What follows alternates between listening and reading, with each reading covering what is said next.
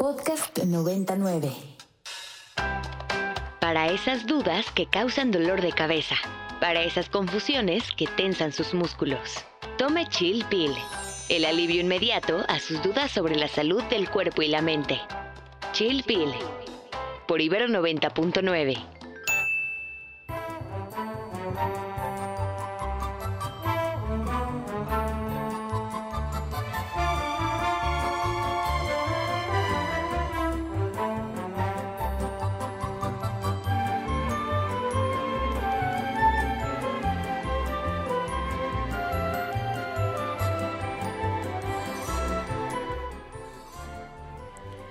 bienvenidos a una tarde más de Chilpil. Son bienvenidos a todos, acompañada de Leonor García. Leo, bienvenida. Hola, mi Dani, ¿cómo estás? Bien, bien, hoy me conecto desde la hermosa ciudad de Guadalajara. Así es, oye, no, por ahí creo que nos, nos encimamos porque perdí un poquito el, el, audio. Pero ¿cómo estás, mi Dani? ¿Qué ah. tal por allá, Guadalajara? Muy bien, muy bien, muy contenta. Como todos saben, por acá hoy tenemos a nuestra querida Paola Meneses, que es nuestra nutrióloga de cabecera.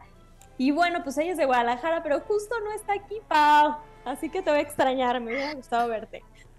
¡Qué ganas! Pero bien, bien, bien, Leo. Era la oportunidad de transmitir desde Guadalajara. Pero bueno, luego, lo, luego lo planeamos. Luego lo planeamos, estaría buenísimo. No sé si el ITESO por ahí tiene su estación de radio, este, que me parece que es su universidad hermana de, de la Ibero, ¿correcto? Sí, oye, pues hay que hacer el enlace por allá, caray. Pues bienvenidos a todos a una dosis más de medicina radiofónica. Este, escríbanos, escríbanos en Twitter. Acuérdense que estamos por acá en, en arroba ibero99fm con el, con el hashtag chilpil y también en Instagram en chilpil99. También escríbanos un WhatsApp al 55 529 25 99. Queremos leerlos, queremos saber de ustedes en qué andan y pues que también nos platiquen qué opinan sobre los temas que vamos abordando día con día. Así es, Leo, y bueno, pues, ¿qué te parece que le damos la bienvenida a Paola Meneses? Pau, ya andas por aquí. Cuéntanos, ¿de qué vamos a hablar? ¿Qué nos traes el día de hoy a Chilpi? Hola, hola. Oye, Dani, yo no estoy en Guadalajara y tú por allá en Guadalajara. Tenemos que organizarnos mejor la próxima vez. Sí, ya sé, caray. Es que fue un viaje muy relámpago pero luego avisaré ya con tiempo.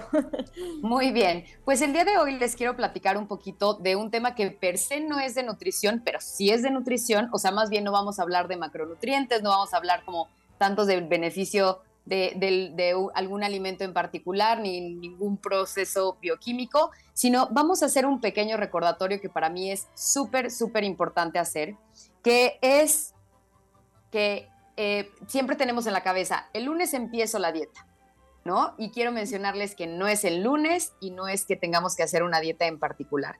Lo que tenemos que buscar es el balance siempre. A menos de que nosotros tengamos un problema de salud fuerte, diagnosticado, en donde pongamos en riesgo nuestra salud, todo en nuestra alimentación y si queremos mejorar nuestra salud es un balance. Em, generalmente caemos en el blanco o, o, en el negro, en el todo o en el nada. O hacemos todo a la perfección porque este, porque seguimos un papelito que nos mandaron por ahí o no hacemos absolutamente nada. Y a mí me gusta hacer esta reflexión y siempre se me hace muy padre. Realmente no me acuerdo dónde lo escuché, pero se me hace muy valioso eh, para entender un poquito cómo veo yo la nutrición. Nosotros todos los días nos lavamos los dientes. Nos lavamos los dientes dos o tres veces al día, ¿no? Cada vez que nosotros comemos, nos lavamos los dientes. Imagínense que una mañana súper apresuradas salen en friega para el trabajo, se levantaron tarde, eh, quienes tengan que llevar niños este, arreglando todo este, en la casa para llegar al trabajo y se te olvida lavarte los dientes. ¿Qué pasa? No pasa absolutamente nada, ¿no? Llegas, de, te comes un chicle o eh, llegas a tu casa y te lavas los dientes cuando te puedas lavar los dientes. Pero no nos estamos atormentando que no nos lavamos los dientes, ¿no? No empezamos, ay, soy malísimo para hacer dieta, soy malísima para hacer, este, para lavarme los dientes, entonces nunca jamás en la vida me voy a volver a lavar los dientes. Y pasa mucho con la alimentación. Un día comemos mal o nos salimos de lo que pensamos que es este, de, cuidar nuestros hábitos y decimos, no, ya, soy malísima para hacer este, guías de alimentación o para cuidarme o para comer bien. Y quiero que entiendan que eh, el tema de nuestra alimentación es un, es un proceso que no es lineal el cambio de hábitos no es un proceso lineal. Hay que enfocarnos en el progreso y no en la perfección. Como ya lo hemos platicado muchas veces en este espacio, tenemos, o sea, para nosotros mejorar nuestros hábitos, mejorar nuestra salud, en cualquier aspecto que queramos, tenemos que hacer cosas que nos den paz.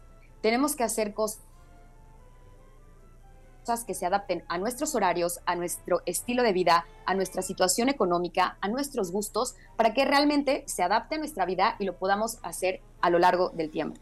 Entonces, este es como un friendly reminder que si nosotros le estamos pasando horrible, eh, haciendo dietas súper estrictas y si estamos comiendo cosas que no nos gustan, que no nos disfrutamos, este, con horarios que ni siquiera se adaptan a, nuestra, a nuestro estilo de vida, pues realmente no estamos promoviendo la salud, porque acuérdense que la salud es multifactorial y también, o sea, estar todos frustrados este, física, mental y emocionalmente, pues tampoco es promover la salud.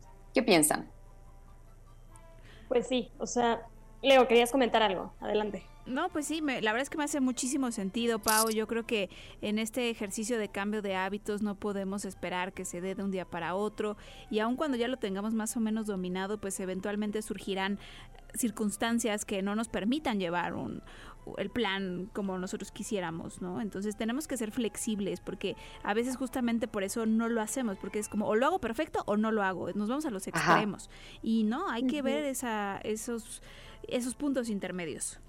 También creo que es un poco cerrar la brecha, ¿no? O sea, mientras más se parezca o mientras más una recomendación, un cambio sea Sucede como en el aprendizaje, ¿no? Muchas veces es por asociación o es una de las recomendaciones que te dicen, a ver, si vas a aprender un nuevo idioma, eh, identifica esta palabra que se parezca al idioma que ya hablas para que la puedas fijar y asociarla y entonces integrarla.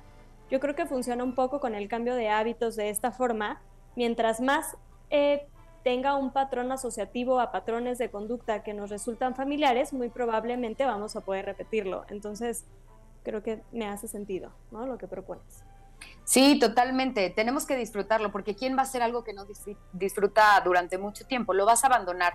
Entonces, como decimos, ser pacientes, ser flexibles, buscar el balance y tal cual, o sea, la vida tampoco es lineal. Habrá ocasiones en donde podamos tener una rutina mucho más fácil de seguir y habrá ocasiones en la que no, y no pasa nada. El chiste es regresar y cada cosa que hagamos cuenta. O sea, aunque sea, si una vez al día pude comer bien, esa vez cuenta. ¿No? No por eso ya vamos a dejar todo lo que hemos aprendido. Entonces, es un recordatorio que creo que para todos nos cae muy bien, ¿no? Se los digo a ustedes y me lo digo a mí misma, porque no estoy exenta, ni mucho menos, estoy lejos de estar exenta de este tipo de situaciones. Muchísimas gracias, Pau. Excelente recomendación. Gracias por este recordatorio súper, súper importante para mantener un estilo de vida saludable. Recuérdanos tus redes, Pau. Me pueden encontrar en Instagram como pau-meneses L y en eh, happy.healthy.mx. Perfecto, Pau.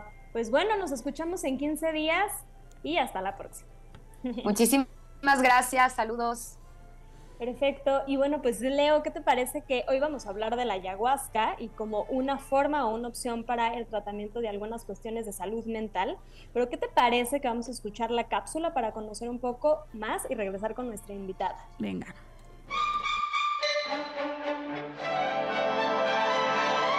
Qué fácil es sentirse bien. Un vaso, agua y ya está. Aquí te traemos tu cápsula.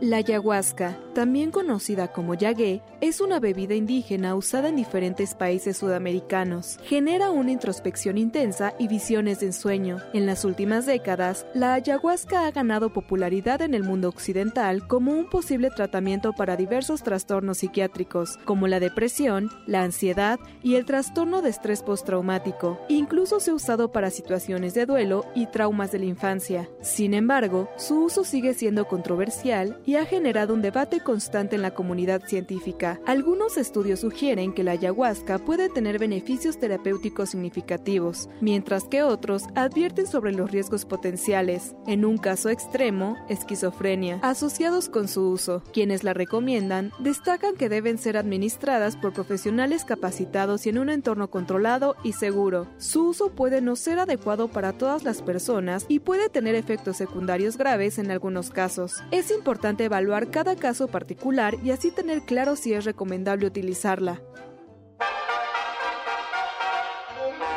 ¿Qué necesita usted?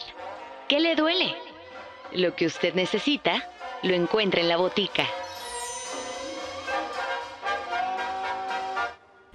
Y estamos de vuelta. El día de hoy tenemos a la doctora Silvia Cruz Martín del Campo. Ella está en el Departamento de Farmacobiología del CIMBESTAF. Silvia es bióloga y es experta en neurobiología de las adicciones y en la farmacología conductual. Silvia, muchísimas gracias por aceptar esta entrevista, gracias por estar el día de hoy con nosotras en Chilpil. Gracias a ustedes. Muchas gracias Silvia. Pues te saluda Leonor García y pues ¿qué te parece si empezamos a platicar de este tema? Es un, es un tema que nos ha, eh, pues hay, hay, mucha controversia y hay muchas dudas en, nuestra audiencia, pero empecemos por lo básico. ¿Nos puedes explicar qué es la ayahuasca y cuáles son sus efectos en el cerebro, en el sistema nervioso? Sí, como no. Bueno, debo decir que aquí no estoy hablando como bióloga, aunque sí, hace muchos años eso fue lo que estudié sino como farmacóloga, que es mi especialidad, mi doctorado. Y entonces estoy hablando pues de una sustancia química más que de una preparación de una planta. La ayahuasca es una especie de té, una bebida que se hace con dos plantas, una que se utilizan las hojas y otra que se utiliza la liana, es una liana. Entonces una es un arbusto, una es una liana. Se mezclan las dos y eh, en las hojas tenemos una sustancia activa que es la dimetiltriptamina o DMT, y en la, en la liana lo que tenemos es unos compuestos que se llaman beta-carbolinas que lo que hacen es ayudar a que el DMT o la DMT, porque es dimetiltriptamina, tenga efecto más tiempo. La DMT se parece mucho en estructura y en algunos de sus efectos a la serotonina, pero se metaboliza rapidísimo. Entonces, cuando una persona toma solamente el té de las hojas, prácticamente por vía oral no tiene ningún efecto. Se tiene que combinar con la otra, que lo que hace es bloquear a las enzimas que metabolizan, algunas de las que metabolizan a la DMT. Entonces, una es la que tiene el principio activo y otra es la que tiene la posibilidad de que ese principio activo dure lo suficiente en el organismo como para tener efecto. Eso es la ayahuasca. La ayahuasca es una bebida ceremonial que se ha utilizado durante muchos años y que ahora ha empezado a llamar mucho la atención en, en otras civilizaciones, en la civilización occidental, como ustedes dicen. Pero yo les puedo hablar de los efectos directamente de la sustancia química, ¿no? del DMT, de la DMT. Porque lo demás está muy aderezado de la opinión subjetiva de muchas personas. Entonces, pues si quieren, les platico un poquito de la dimetiltriptamina. Adelante. Excelente. Su efecto, su, presentación, digamos, es este, como les digo, por vía oral sería inactiva sola, pero se parece a la serotonina. Y como se parece a la serotonina, que es nuestro neurotransmisor, puede unirse a donde se une la serotonina, pero lo hace con especial afinidad en unos receptores que son los que cuando se activan pueden producir estados alucinógenos. Y bueno, como la serotonina también se llama 5-hidroxitriptamina, fíjense cómo el nombre se parece, dimetiltriptamina y 5-hidroxitriptamina. Eh, la forma, digamos, de resumida es 5-HT. Entonces, 5-hidroxitriptamina. Y hay unos receptores particulares que son los 5-HT2A. Hay 1, 2, 3, 4, 5, así. Y estos en, especial están en, zonas del cerebro particulares que cuando se activan tienen los efectos característicos de los alucinógenos. No, no es lo único que hacen, pues, pero es indispensable que se peguen allí. Es una sustancia que por un lado es estimulante y como tal hay efectos observables como puede ser mesurables, como puede ser que te suba la presión arterial, que te suba la frecuencia cardíaca y muy importantemente vómito y diarrea. El vómito y diarrea son clarísimos. Y hay otros que ya no son tan mesurables, que podemos conocer por la experiencia del sujeto que consume, y ahí están estos cambios en las percepciones, tipo que son alucinógenos, el ver las cosas de otra manera distorsionadas, y una situación muy particular que es a lo que le llaman la disolución del ego, que es como que te sientes parte del entorno. Hay quien dice que si toma un volante, este, es el coche, ¿no? Es, es el coche. O que si se acerca a un árbol, es el árbol. Se, se pierden estas, estas cuestiones. Los efectos pueden ser emocionalmente muy intensos y tiene esta característica que también se produce una introspección. Entonces, esos son los efectos que hace la DMT. Todo lo que adereza la parte de la comunidad que lo consume, pues ya lo podemos platicar un poquito de otra manera, ¿no? Pero eso hace DMT. Silvia, buenas tardes, te saluda Daniela Chinchilla. Me parece muy interesante y bueno, si bien tenemos poco tiempo en el programa, ¿no? O sea, me parece que este es un tema que da para mucho más. ¿Cómo fue, o sea, que, que, que, se utilizó, imagino, o tal vez estoy desinformada, como tenía un uso recreativo, decías, bueno, tiene, es, es eh, la ayahuasca, eh, empezó, a, bueno, es lo que te quiero preguntar, empezó con un uso recreativo y después migró a ser utilizada para cuestiones de salud mental. ¿Cómo fue esta transición? ¿O cómo fue que, fue migrando? Todavía no migra, digamos, no es una cosa que sea un hecho. En realidad, la investigación con las sustancias psicoactivas tipo alucinógenas se dio fuertemente hasta 1970 y después se interrumpió, se interrumpió completamente y empieza a volver a darse. Eh, no se utilizaba originalmente con fines psicoactivos, sino con fines ceremoniales. Las personas sentían que se, sienten en contacto con la naturaleza y una oportunidad de, pues, de reflexión o lo que quieran. Después se fue más bien hacia el, hacia el, fin recreativo, que a mí no me gusta el término, porque recreo es como, como que por definición el recreo es padre, ¿no? Entonces, por definición, recreativo suena a que es algo padre. Y tiene sus riesgos, tiene riesgos importantes. Uno muy importante es que está en situaciones que no hay ningún control. O sea, las ceremonias estas de ayahuasca generalmente se hacen en, fuera de, lugares donde hay servicios médicos y con mucha frecuencia se hacen por personas que hacen el turismo de ayahuasca, que no tienen ningún tipo de formación médica y que, como además eso lo platicamos si quieren, si queda tiempo, la DMT está controlada, es una sustancia controlada. Entonces, no puede cualquier persona estar utilizándola. Si utilizan la ayahuasca que tiene DMT, no lo hacen de manera legal, digamos, ¿no? Sino que lo hacen al margen de, tampoco estoy diciendo que vayan a traficar, lo hacen al margen de eh, situaciones controladas, no suelen tener una licencia y entonces la persona se va a este turismo de ayahuasca muchas veces eh, se meten al bosque o alguna cosa ahí donde está la naturaleza.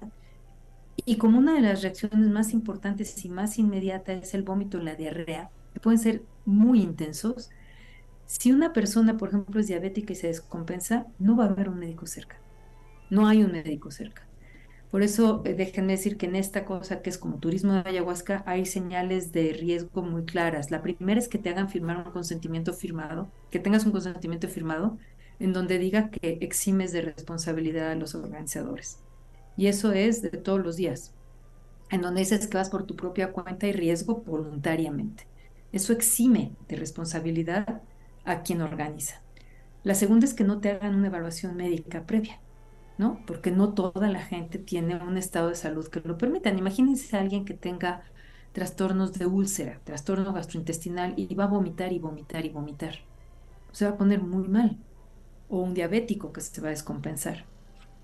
Y en el entorno te dicen que el vómito y la diarrea es una purga de lo que traes atorado. Entonces, bueno, eso lo puede creer una persona en ese entorno, pero los que lo estamos viendo desde afuera dices, este es un efecto serotonérgico clarísimo y es indeseable. Entonces, hay cierto riesgo ahí, por eso no me gusta el término de, estar hablando de que es este recreativo, digamos, ¿no? Es algo en donde las personas quieren una experiencia extraordinaria y puede ser una experiencia extraordinaria, pero también puede ser muy angustiante. Como es muy intensa, personas que tengan, por ejemplo, un trastorno de pánico les puede ir muy mal. Entonces, hay claramente grupos a los que hay que decirles que pueden tener un riesgo mayor.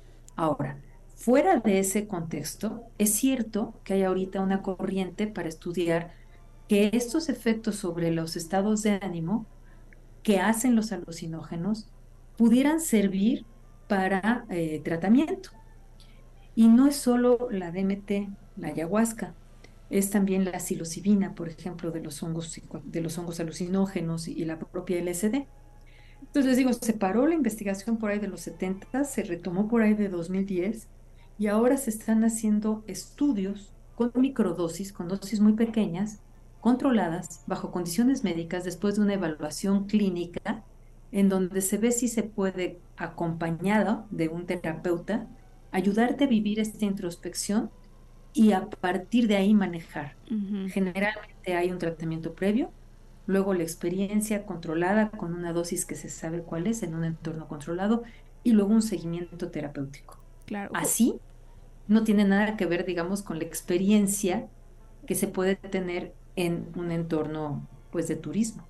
Claro, es un contexto muy distinto. Y justo hacia allá te quería preguntar, eh, mencionabas hace rato que la DMT está controlada, entonces justamente quería yo preguntarte si hay otras formas de, de, consumir esta DMT. Eh, ¿Qué te parece si dejamos esta pregunta, Silvia, al aire para contestarla ahorita después de una pausa que tenemos que hacer rápidamente? Vamos a escuchar Feeling So High de Midnight Generation y regresamos rapidísimo.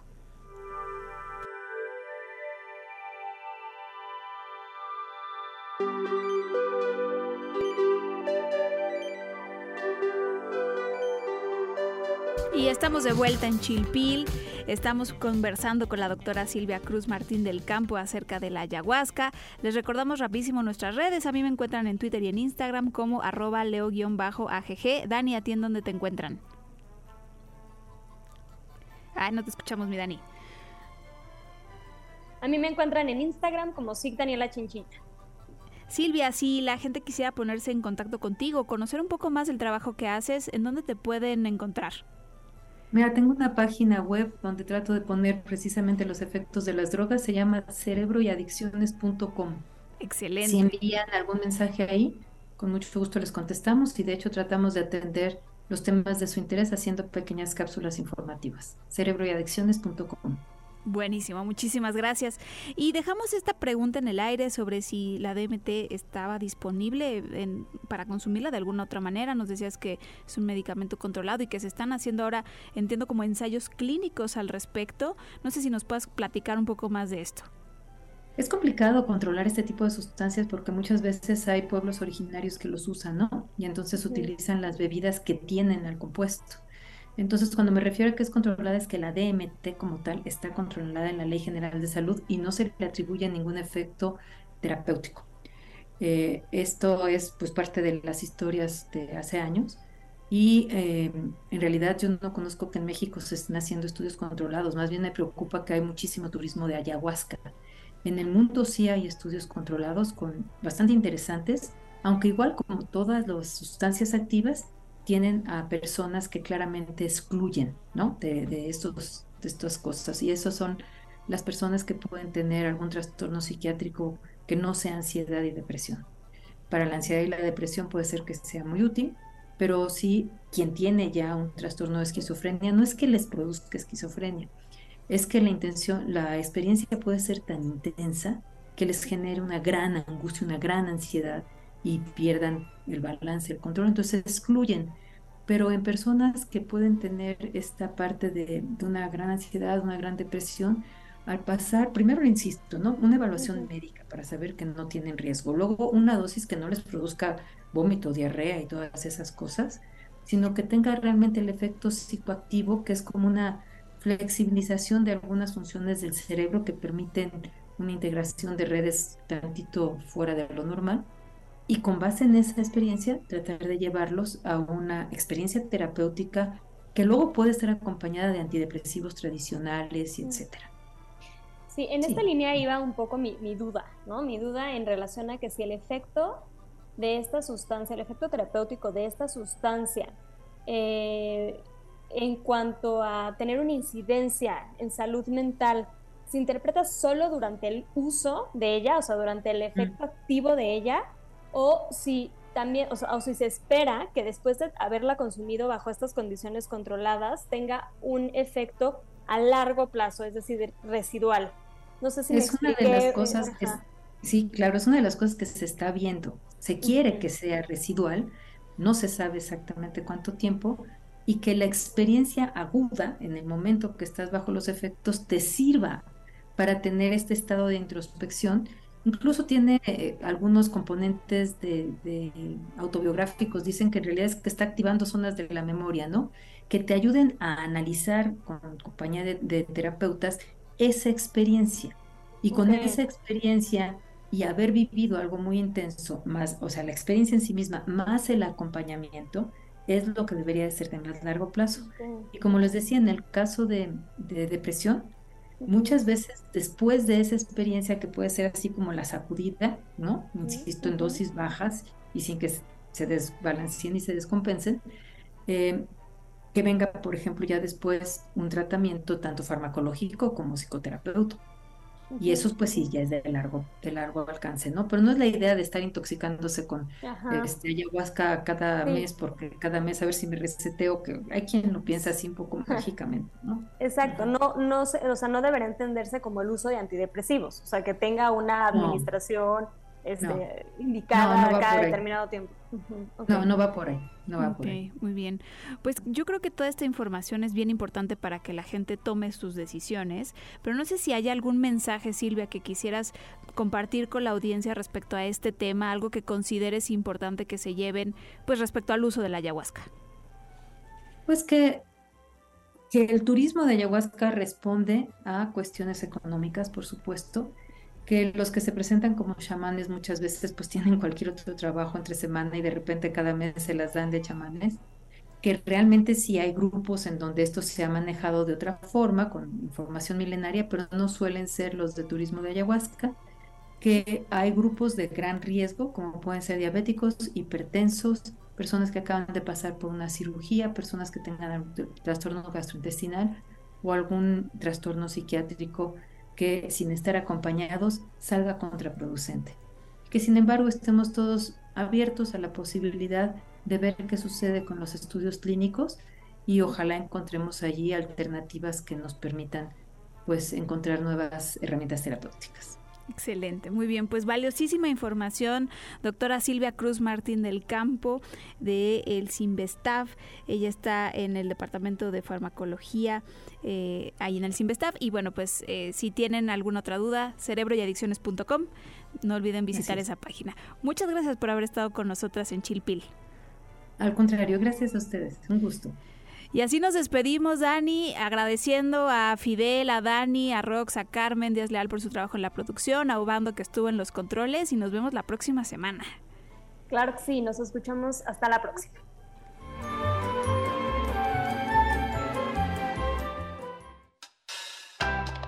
Para esas dudas que causan dolor de cabeza, para esas confusiones que tensan sus músculos, tome Chill Pill el alivio inmediato a sus dudas sobre la salud del cuerpo y la mente.